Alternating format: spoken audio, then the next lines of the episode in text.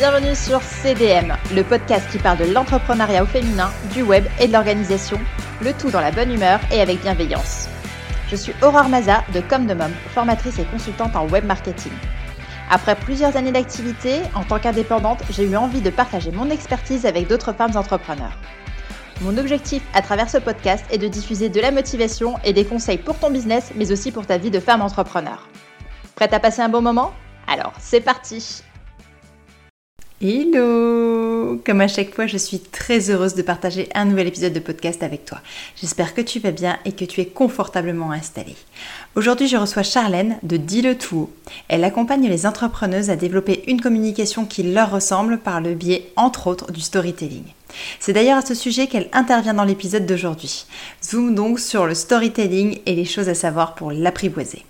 Mais juste avant, j'aimerais te parler des 100 idées de contenu que je t'offre pour t'aider à trouver l'inspiration de tes prochaines publications sur les réseaux sociaux. Tu trouveras le lien de téléchargement gratuitement dans la description de cet épisode. Alors n'hésite pas et trouve l'inspiration. Tout de suite, on rejoint Charlène. Bonjour Charlène. Bonjour.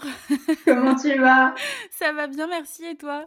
Ça va, ça va. Je suis vraiment trop contente de t'avoir aujourd'hui euh, sur, mon, sur mon podcast. Ça me fait vraiment plaisir. Avec ah bah, plaisir partagé. Ah bah c'est génial. d'être là. Euh, du coup, aujourd'hui, comme je le disais, on va parler de storytelling parce que je pense que c'est un peu ton, ta zone d'expertise. Tout à fait. ok. Oui, oui. Est-ce que tu peux te, te, présenter brièvement pour les personnes qui ne te connaissent pas encore? Oui, bien sûr. Alors, donc moi je suis Charlène, je suis la fondatrice du site Dis-le tout haut. Et euh, mon travail, c'est d'accompagner les entrepreneuses à développer une communication qui leur ressemble. Donc, euh, une, communication qui part de leur personnalité. Et euh, pour ça, on travaille beaucoup sur le contenu, le storytelling particulièrement, et puis aussi la communication orale, la prestance, l'aisance, voilà, tout le travail, plus quand on passe en vidéo, etc. D'accord, ça j'avais pas vu, tu vois. Je pensais que tu étais plus vraiment sur la partie euh, rédactionnelle et tout ça. Je pensais pas que tu étais également sur le côté un peu plus humain, on va dire. Euh, oui, oui. Alors en fait, c'est une évolution progressive. C'est quelque chose qui a toujours été un peu latent euh, dans mon activité sans forcément avoir pris forme plus concrète. Et puis là, ces derniers temps, ça, ça s'est plus matérialisé, on va dire. Donc voilà, il y a une partie de, de, de, mon accompagnement et des formations que je propose et que je vais proposer dans les temps à venir qui vont être aussi beaucoup axés là-dessus. Parce que moi, j'ai, bref, enfin, on aura peut-être l'occasion d'en reparler, mais j'ai une longue expérience de comédienne. Et, et du coup, voilà, c'est aussi des choses que j'ai envie de transmettre. C'est génial, c'est super intéressant en tout cas. Et depuis quand tu es entrepreneur? Alors, euh, je suis entrepreneur depuis, euh, alors la, vraie expérience, on va dire, parce que j'avais tenté des trucs avant, mais celle qui a vraiment fonctionné, c'est depuis 2018, euh, début 2018. voilà, avec une première année où j'étais freelance, et après j'ai créé Dit le tout haut en février 2019. Donc voilà, bientôt 4 ans. Attends, oui, c'est ça? oh bien. Et pourquoi tu as fait ce choix en fait de l'entrepreneuriat? Alors, euh, moi, j'ai toujours voulu être entrepreneur, d'aussi loin que je me rappelle. Euh, après, j'ai des parents qui ont toujours été indépendants. Mon père, il est musicien-compositeur. Ma maman, elle est comédienne, metteur en scène. Donc, euh, du coup, j'ai voilà, baigné dans un univers à la fois artistique, mais aussi de personnes qui s'étaient créées leur métier passion. Donc, voilà, j'ai toujours grandi en sachant que c'était possible et en voulant faire pareil et c'est pour ça que j'ai eu plusieurs expériences de tâtonnement bien, bien avant ça. Mais, mais ce qui a fait qu'ensuite j'ai voulu faire ça, c'est aussi quand je me suis expatriée. Parce qu'il y a bah, justement en 2017, je suis, je suis partie en Italie. On a vécu trois ans en Italie avec ma famille, avec mon mari et mes enfants. Sauf qu'on est parti à une période très compliquée puisque moi, en fait, je, venais d'avoir ma fille, mon deuxième enfant. Mon fils allait à l'école, mais que le matin. Et en fait, je me suis retrouvée débarquée dans un pays dont je parlais pas la langue, avec mon mari qui était toute la journée absent pour le travail, et avec mes deux enfants sur les bras. Oh, courageuse. c'était très sympa. et ça a aussi été une sorte de, de, de motivation pour voilà me dire là, il faut vraiment que maintenant, il faut que ça marche, il faut que tu fasses quelque chose parce que cette dépendance que j'ai ressentie d'un coup, mmh financière et affective, ça, c'était pas possible. Donc oui, voilà. Je comprends. Ah oui, je comprends. Mais après, tu sais, tu parles de, de petites expériences avant. Je pense qu'on est nombreuses à être passées par là. C'est un peu une manière aussi de se chercher. Et trouver après le business avec lequel on est aligné. Moi, tu sais quoi, j'ai commencé, euh, je vendais des produits cosmétiques qui étaient destinés à tout ce qui est nail art, beauté des mains, pose de gel sur les ça, c'était mon premier business en ligne. D'accord. j'ai fait ça, j'ai fait ça pendant un an et demi, mais après j'ai eu mon fils et franchement, j'avais l'impression de faire euh, poste de matin, poste de midi, poste de nuit en même temps, parce que j'avais une expérience salariée en parallèle et c'était compliqué. Et puis c'est tous ces petits bouts de chemin qui font qu'aujourd'hui j'ai trouvé mon business et je pense que toi, ça t'a apporté quelque chose et ça t'a permis d'évoluer aussi un peu comme un bagage, non? Ah oui, oui, complètement. Oui, oui. Puis c'est vrai que chaque expérience a apporté quand même, même si elle n'est pas allée au bout. Enfin, c'est vrai que finalement, c'est toujours pareil. Tu avances malgré tout, tu évolues. Donc, tu vois, une de mes premières activités, c'était justement de, donner des cours de théâtre, d'animer des ateliers d'écriture. J'adorais ça, mais c'était pas assez rentable. En tout cas, j'avais pas le courage de faire ce qu'il fallait vraiment, tu vois, d'aller démarcher ou d'être plus, de plus me mettre en avant. Bref, tu vois le truc, quoi, syndrome de l'imposteur et compagnie. Oui, je connais, je connais. Mais c'est pas grave parce qu'en fait, ça m'a quand même appris des choses. Ça m'a, bon, voilà, j'avais monté un site web. je suis allée sur des, quand même sur des forums, des choses comme ça où je suis, en présentiel. Donc tout sert. Enfin, et puis tu te rends compte aussi que c'est peut-être pas exactement comme ça que tu veux faire les choses, mais tu arrives plus armé et finalement c'est pas tout à fait nouveau quand tu te mmh lances avec le bon business. C'est vrai. Ça te permet de te faire une expérience et puis de te rendre compte de ce que tu veux vraiment en fait. C'est ça, c'est ça. Mmh. D'où l'importance de, de, tester les choses et de pas avoir peur de se lancer parce que si c'est pas bon, bah c'est pas grave. Il y, a personne qui. Bah, il se passe rien de grave autour de toi, c'est pas bon, tu tournes une page et tu recommences, quoi. Non, mais c'est ça. Enfin, de toute façon, c'est beaucoup dans la tête. Hein. Et ça, je sais que c'est un truc. Enfin, je sais pas comment c'est chez toi, mais moi, mon mari, là-dessus, il est un peu différent. Et donc, il a un côté, tu sais, hyper. Euh, enfin, ouais, assez rationnel. Et euh, quand je change d'idée ou de voix, en tout cas, quand je changeais, euh, il, il le vivait plus mal que moi, en fait. C'est vrai. mais se rend compte, enfin limite, c'est pas qu'est-ce qu'on va dire, mais tu vois, un petit côté. Oui. je pense que mon mari pourrait être pareil, un peu comme un échec. Oui. Alors que toi, tu dis juste, bah non, voilà, j'ai testé, ça va pas. Tu as une espèce de foi dans le fait qu'à un moment, ça va, ça va s'aligner, quoi. Tu vas trouver, tu sais que c'est dans ton chemin. mais c'est trop ça. Et, et du coup, comment que tu en es arrivé à, à, cette activité-là et pourquoi cette expertise dans le storytelling? Comment que ça mmh. t'est arrivé là? Alors, en fait, donc au départ, quand, je me suis mise à mon compte, donc, en Italie en 2018, je me suis, mise à mon compte dans la rédaction web. Parce que moi, en fait, j'ai toujours écrit, d'aussi loin que je me rappelle. ensuite, j'ai commencé à faire, à bloguer, en fait, en 2010. Donc j'avais déjà une longue expérience du blogging, parce que c'était, quelque chose de constant. Je bloguais régulièrement. T'avais un blog perso? C'était un blog voyage en fait, parce que je suis partie plusieurs mois les, en voyage sac à dos, etc. Donc je l'avais ouvert pour ça au départ. Et puis je l'ai toujours alimenté par la suite avec des conseils sur Lyon, parce que je suis lyonnaise et je suis passionnée par ma ville. Donc je faisais beaucoup d'articles là-dessus, etc. Et quand on est parti en Italie, j'ai parlé, enfin j'ai écrit énormément sur l'expatriation. Et mmh donc j'avais cette connaissance, enfin qui, au-delà du blogging, m'avait amené à beaucoup me former sur le SEO, euh, sur euh, voilà tout ce qui était référencement naturel, etc. Et, euh, j'ai toujours voulu vivre de l'écriture, en fait. Enfin, par ailleurs, j'ai écrit des pièces de théâtre, j'ai écrit des, des essais, j'ai fait beaucoup de choses. donc voilà. Mais du coup, j'avais ce, truc de l'écriture qui a toujours été en moi. Donc je me suis dit, bah là, j'ai découvert la rédaction web. Je me suis dit, bah c'est ça qu'il faut que je fasse en fait. c'est parfait pour moi. donc je me suis lancée là-dedans et ça a marché du feu de Dieu en très peu de temps. Et, et du coup, au cours de cette année d'expérience de rédaction web, j'ai à la fois appris beaucoup de choses sur le marketing en ligne que j'ignorais en fait, parce que j'écrivais pour beaucoup de, sites aussi qui faisaient du web marketing, etc.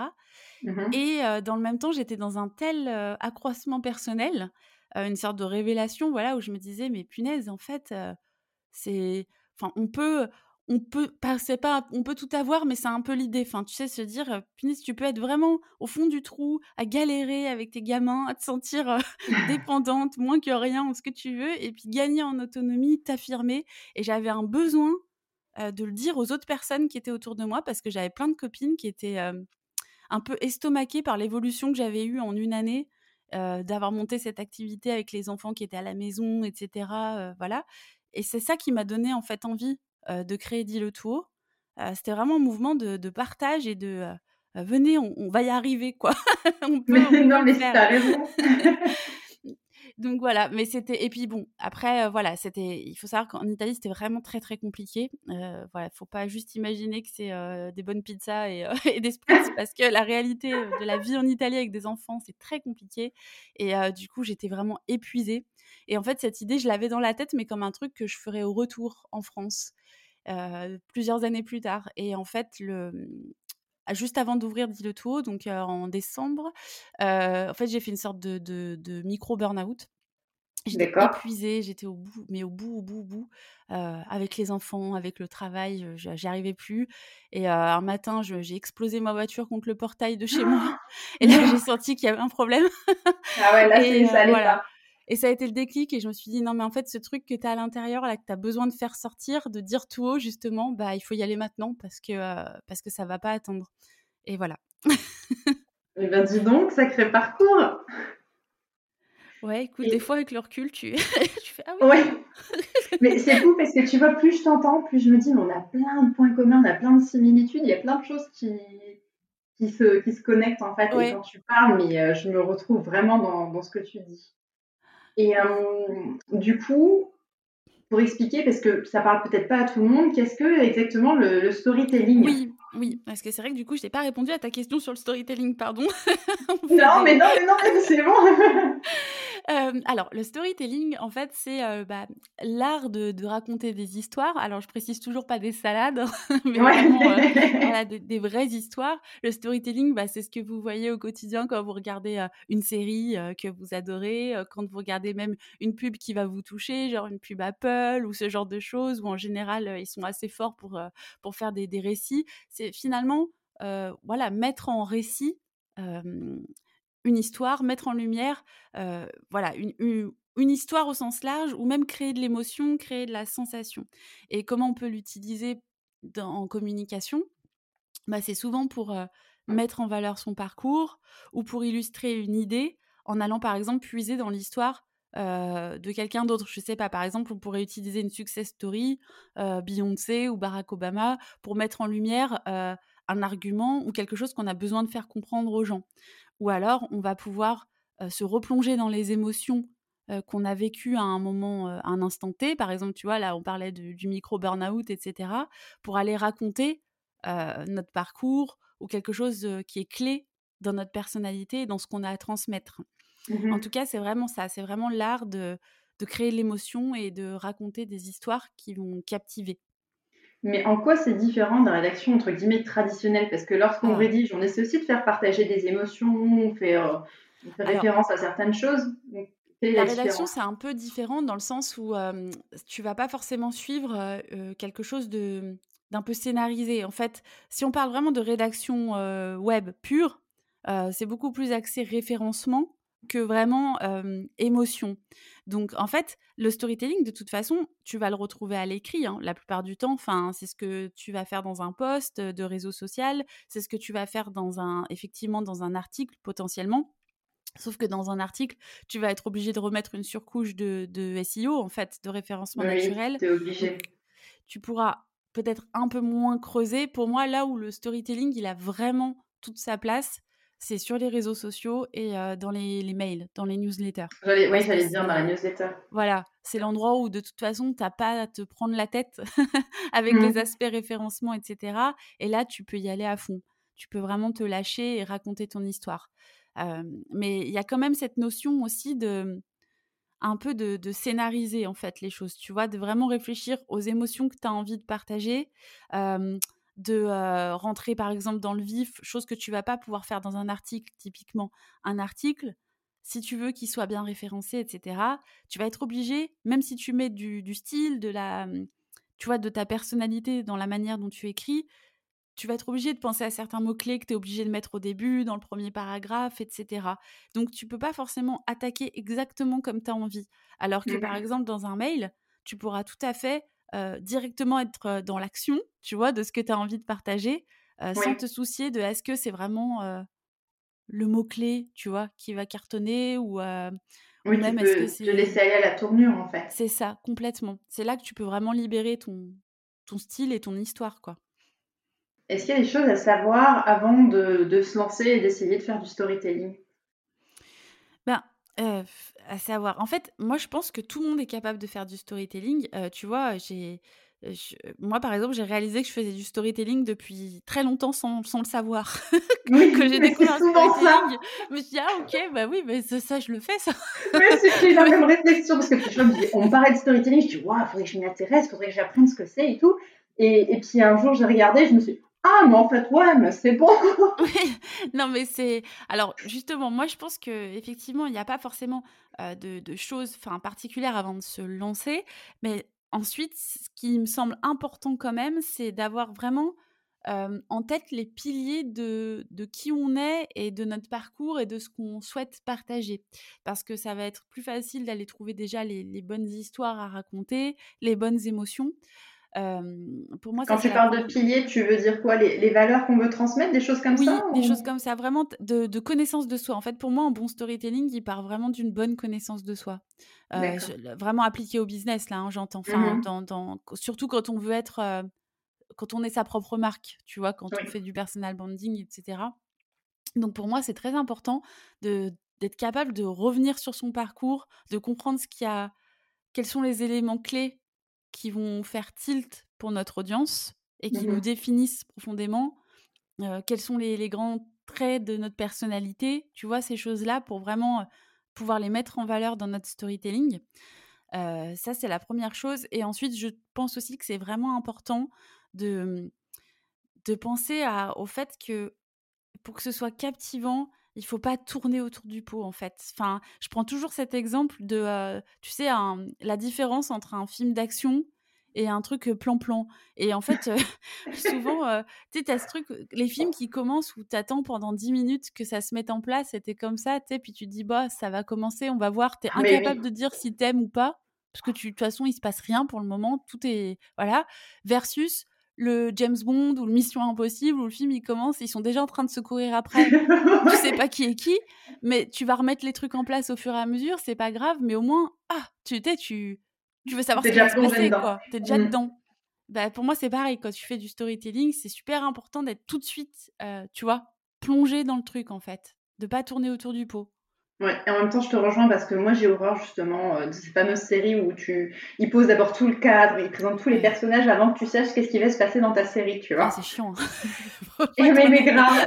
c'est très pénible. ah ouais, non, mais ça, je supporte pas. Et c'est vrai que dans les emails, c'est pareil, je lis. Quand je reçois une newsletter ou quelque chose, je lis. Et puis si je me dis, oh non, mais il veut en venir où, ça va aller où, bah, je vais même pas au bout. Et du coup, je, je pense que je passe à côté de l'info clé mail, mais parce que j'ai déconnecté avant, c'est pas la peine. Ouais, ouais. Non, mais c'est sûr. Et puis surtout dans une dynamique où on est quand même. Euh, euh, enfin, le temps d'attention est tellement court.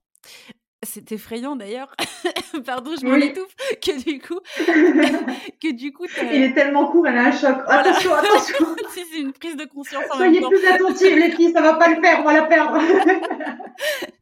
Non, mais du coup, c'est vrai qu'on est obligé, on est de toute façon obligé. Euh, voilà, on a très peu de temps pour euh, pour euh, pour captiver et pour donner envie de lire la suite. Quoi, enfin que ce soit un post, que ce soit un mail ou voilà. Donc il faut il faut se rappeler qu'on a vraiment besoin de d'emmener les gens avec nous tout de suite, en fait. Ouais, et je pense qu'il faut peut-être même une accroche ou quelque chose de percutant pour capter l'attention, non? T'en penses quoi? Oui, bah, en fait, moi j'aime bien les trucs où tu as vraiment l'impression qu'en fait, la personne qui t'écrit, euh, elle était en train de réfléchir toute seule, et puis là, tu viens d'arriver, sais, comme un train en route que tu es en train de prendre, tu vois ce que je veux dire? Ouais. Et du coup, hop, bah, euh, déjà, elle te parle comme si, enfin, voilà, comme si tu étais juste à côté, c'est comme vraiment quelque chose d'un peu intime.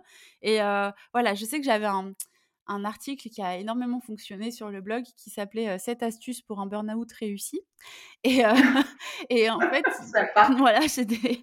Et la première phrase de l'article, c'était Ok, j'avoue, j'ai frôlé le burn-out. Et en fait, ce truc, je, sais, je sais que c'était une accroche qui était forte, tu vois, parce qu'en fait, il y avait quelque chose de.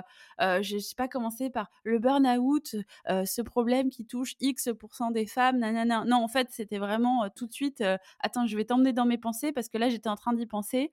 et du coup, mmh voilà. Et je pense. Oui, et puis on voit que tu, tu parles d'un sujet que tu as vécu et pas d'un sujet qui, qui, est bien placé en termes de référencement et tu as envie d'aborder pour ça. Complètement. Et ça, c'est quand mmh. même possible de le faire, même quand on pense référencement. Hein. Enfin, j'ai fait toute une formation là-dessus, donc je, voilà, on peut mettre une, on peut tout à fait mettre sa touche, même dans un article qui est pensé pour le référencement. Mais il faut être honnête, on ne pourra pas faire les mêmes accroches que dans un mail ou dans un post sur les réseaux. C'est n'est pas la même chose. C'est certain. Je pense qu'il faut s'adapter, mais il faut laisser transparaître sa, personnalité. Et quels seraient, pour toi, trois conseils que tu pourrais donner aux entrepreneurs qui, justement, voudraient essayer de d'apporter un petit peu de... Enfin, essayer de faire du, du storytelling dans leur publication Alors, bah, pour moi, le, le, point numéro un, enfin, c'est ce que je disais tout à l'heure, mais c'est vraiment de, de se connaître soi-même en fait. Au-delà de toutes les questions de client idéal, etc., c'est, ça part d'abord de soi. La communication, c'est quand même un mouvement de soi vers l'extérieur. Donc, c'est important de garder ça en tête. Et à mon mmh sens, ce qui est important de se demander, c'est justement quel est ce, cette caractéristique un peu de notre personnalité qui fait consensus. Enfin, tu vois, ce truc où régulièrement tu, que, tu, penses à quelqu'un, tu dis Ah, cette personne, elle est rigolote, elle sourit tout le temps. Ou alors, elle, elle est cynique, elle, est cynique. Ou tu vois, enfin, des choses comme ça, où elle a une empathie profonde, etc. Donc, pour moi, c'est important de mettre le doigt là-dessus parce que c'est vraiment ça qui va donner la tonalité un peu de tout ce qu'on peut créer comme, comme contenu et particulièrement avec le storytelling ça, ce serait mon premier conseil, d'aller un peu sonder son propre caractère, en fait, tu vois, sa propre personnalité. Oui. après, il y a le, le parcours, parce que finalement, on a tendance à très vite oublier toutes les étapes par lesquelles on est passé et surtout comment on se sentait à chaque étape. On est toujours plus focus sur ce qui est en train de se passer. Ou après, tu sais, on crée le mythe de sa propre histoire, mais ça se... Enfin, tu vois ce que je veux dire? Ça, mmh, ce que tu ressentais, les, les, motivations profondes ou les émotions, tu les perds au fur et à mesure. C'est vrai. Donc, vrai. je pense que c'est important de régulièrement se replonger dans les états de chaque étape.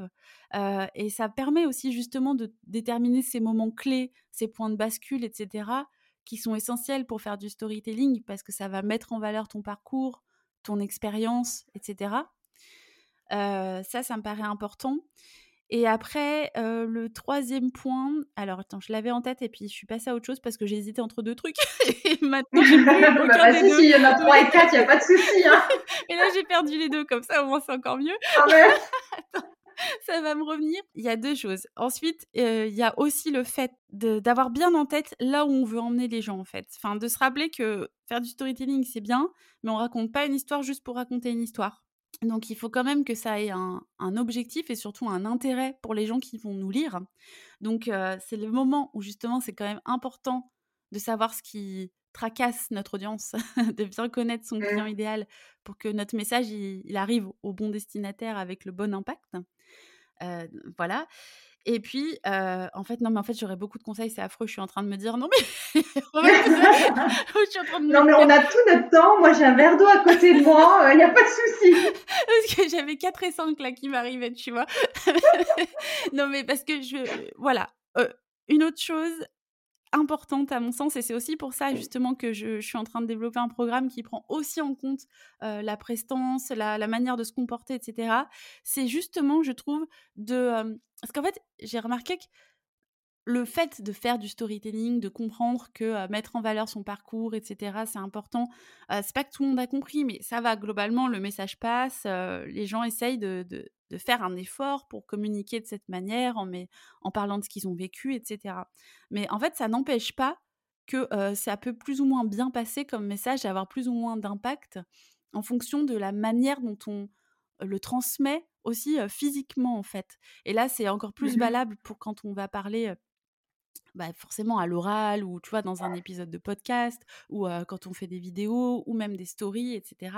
Et en fait, je pense que c'est très important aussi de réfléchir à ça, en fait, à la manière dont on se comporte, dont notre, notre corps va vivre le message. Donc pour moi, c'est important aussi d'habiter en fait son histoire, pas juste de réfléchir à ce qu'on va raconter, mais à comment on va le raconter.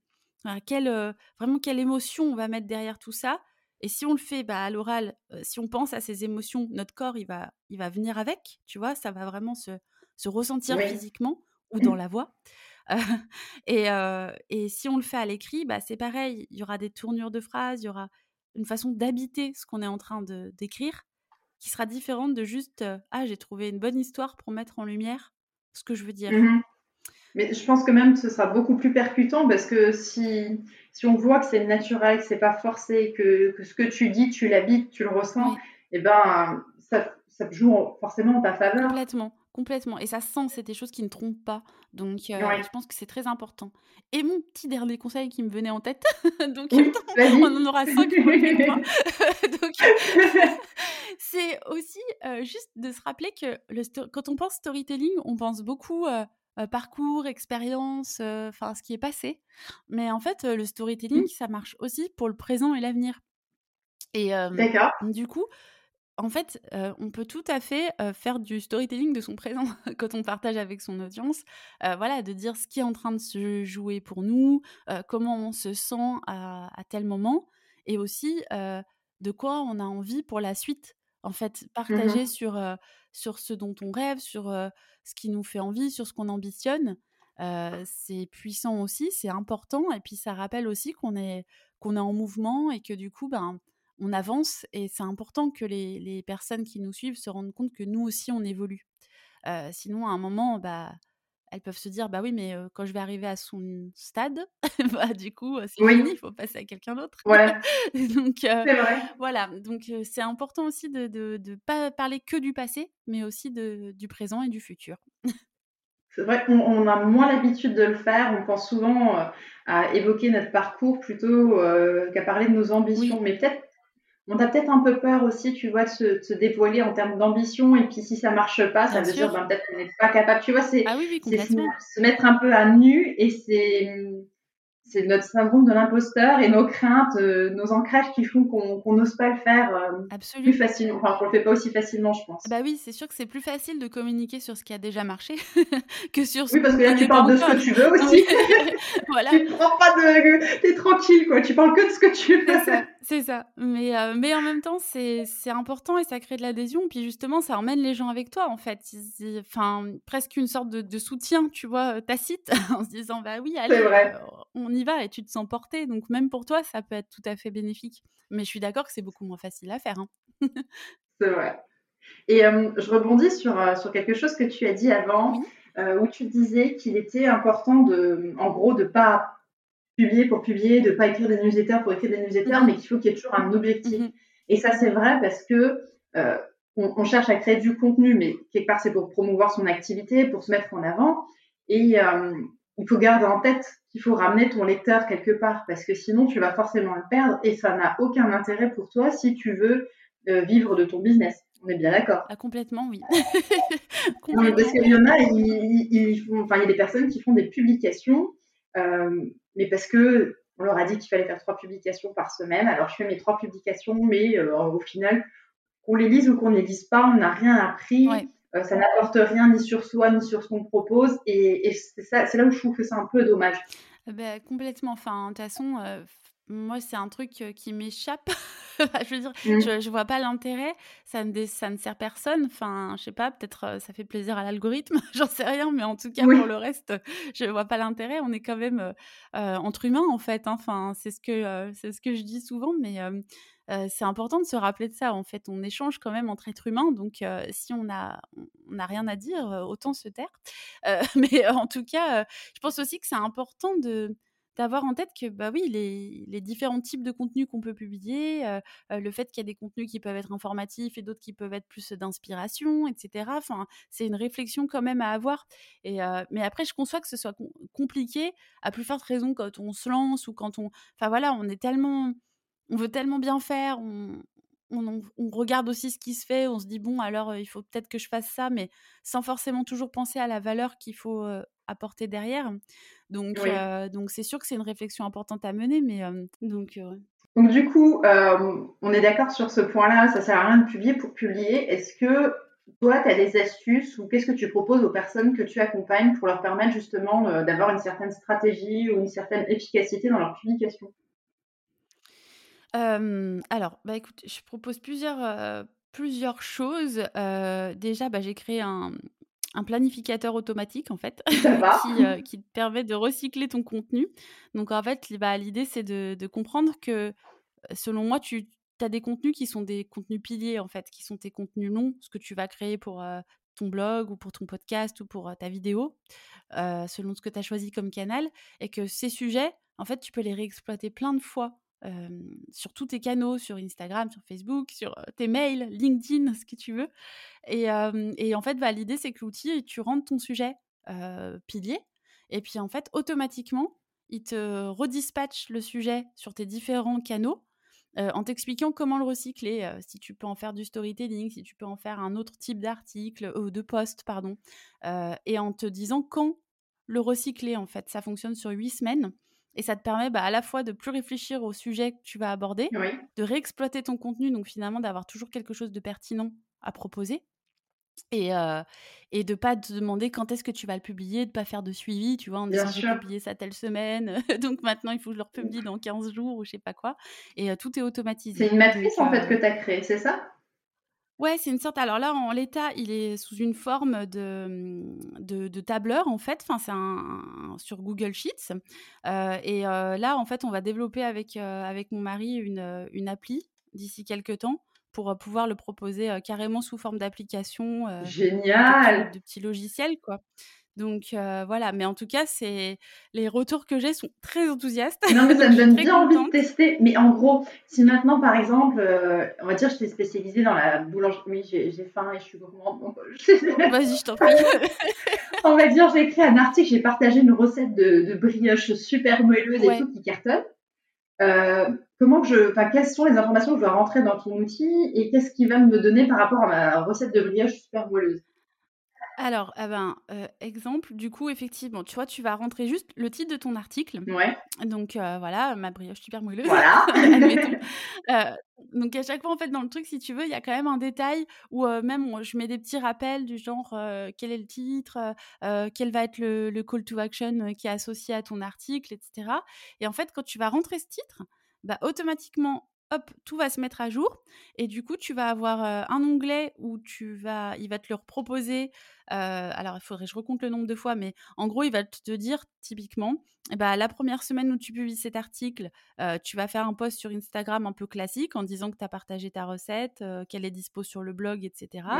Et puis, par exemple, deux ou trois semaines plus tard, en fait, ça va revenir sous une nouvelle forme. Par exemple, trois, je sais pas, on va dire trois astuces pour une brioche hyper moelleuse ou mes trois ingrédients magiques pour une brioche hyper moelleuse. Ah, c'est lui directement qui va te proposer des autres. Enfin... Oui, parce qu'en fait, le truc, si tu veux, il, met à jour le sujet sur différentes semaines. Mmh Et en fait, à chaque fois, j'ai associé une case en fait qui est un descriptif, une suggestion de la manière dont tu peux le recycler ton sujet.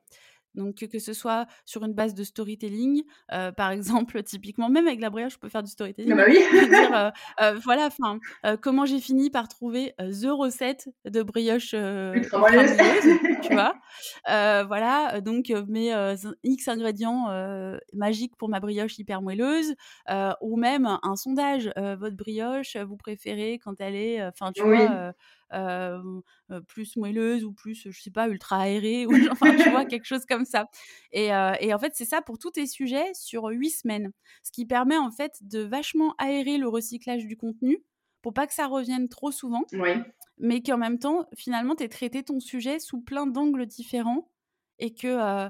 bah, avec en plus, par exemple, du, coaching ou du service, etc., c'est encore plus pertinent. tu vois, le, message est répété mais intelligemment, mmh. sans dire toujours la même chose et redécliner sans que toi, tu aies à chercher 150 sujets. Mmh.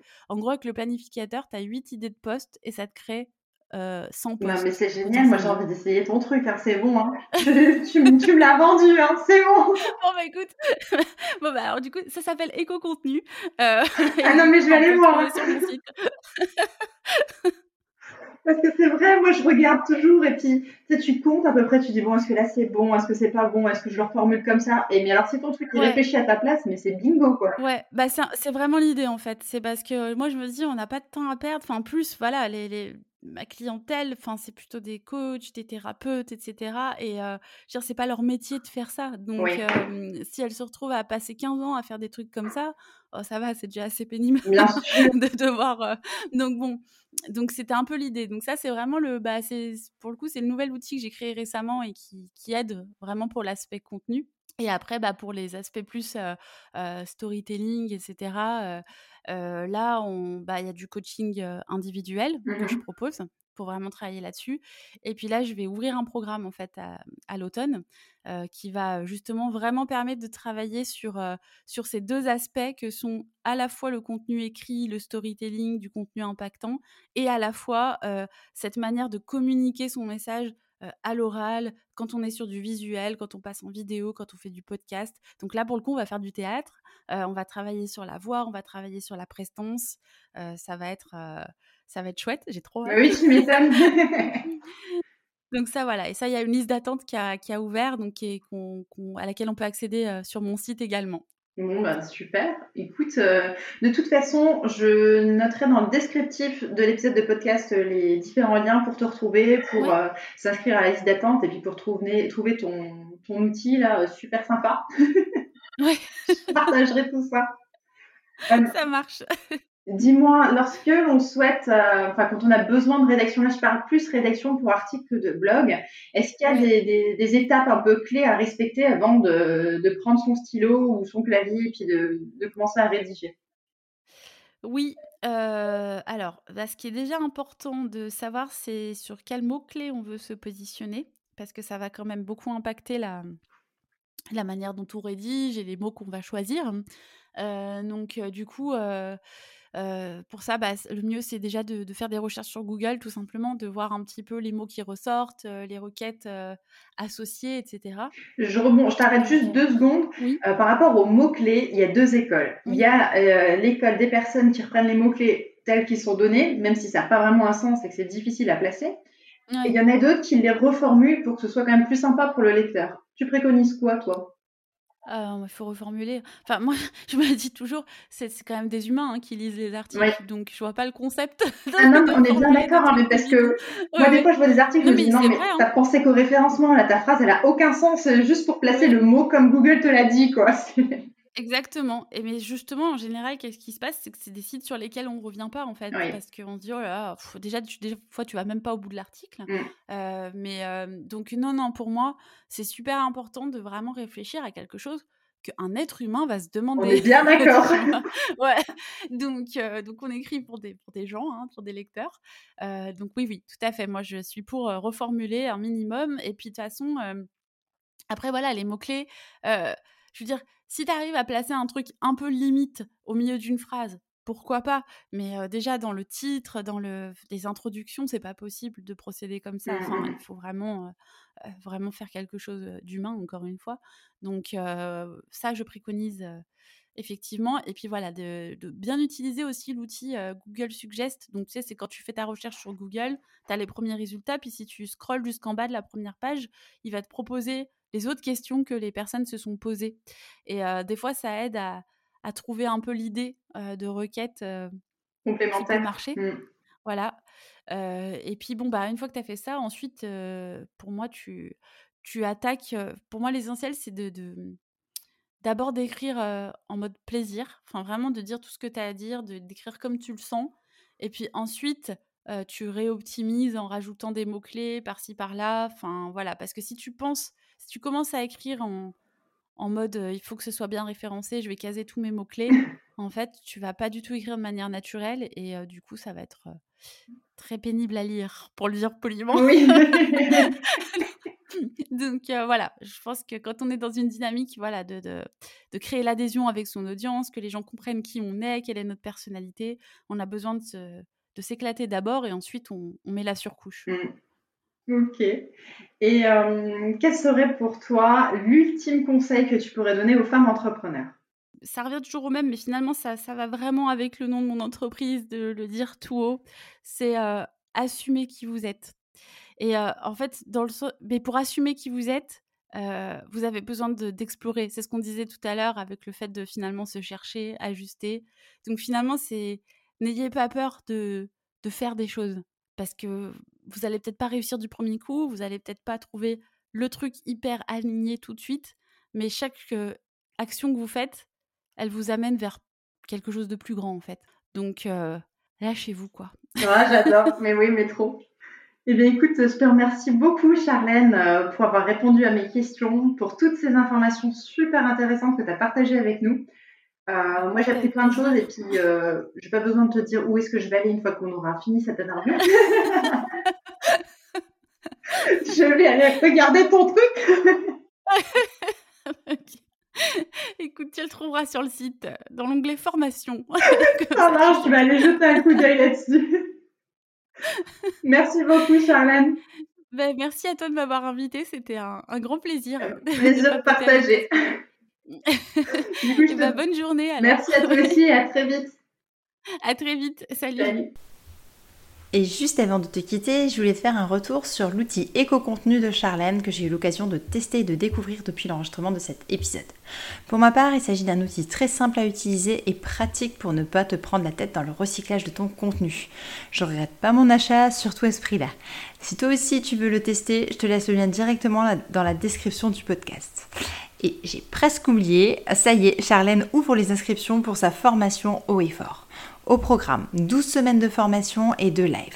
Avec Charlène, tu vas pouvoir travailler sur toi, sur ta personnalité, mais aussi sur ta communication écrite et orale, ainsi que sur ta posture.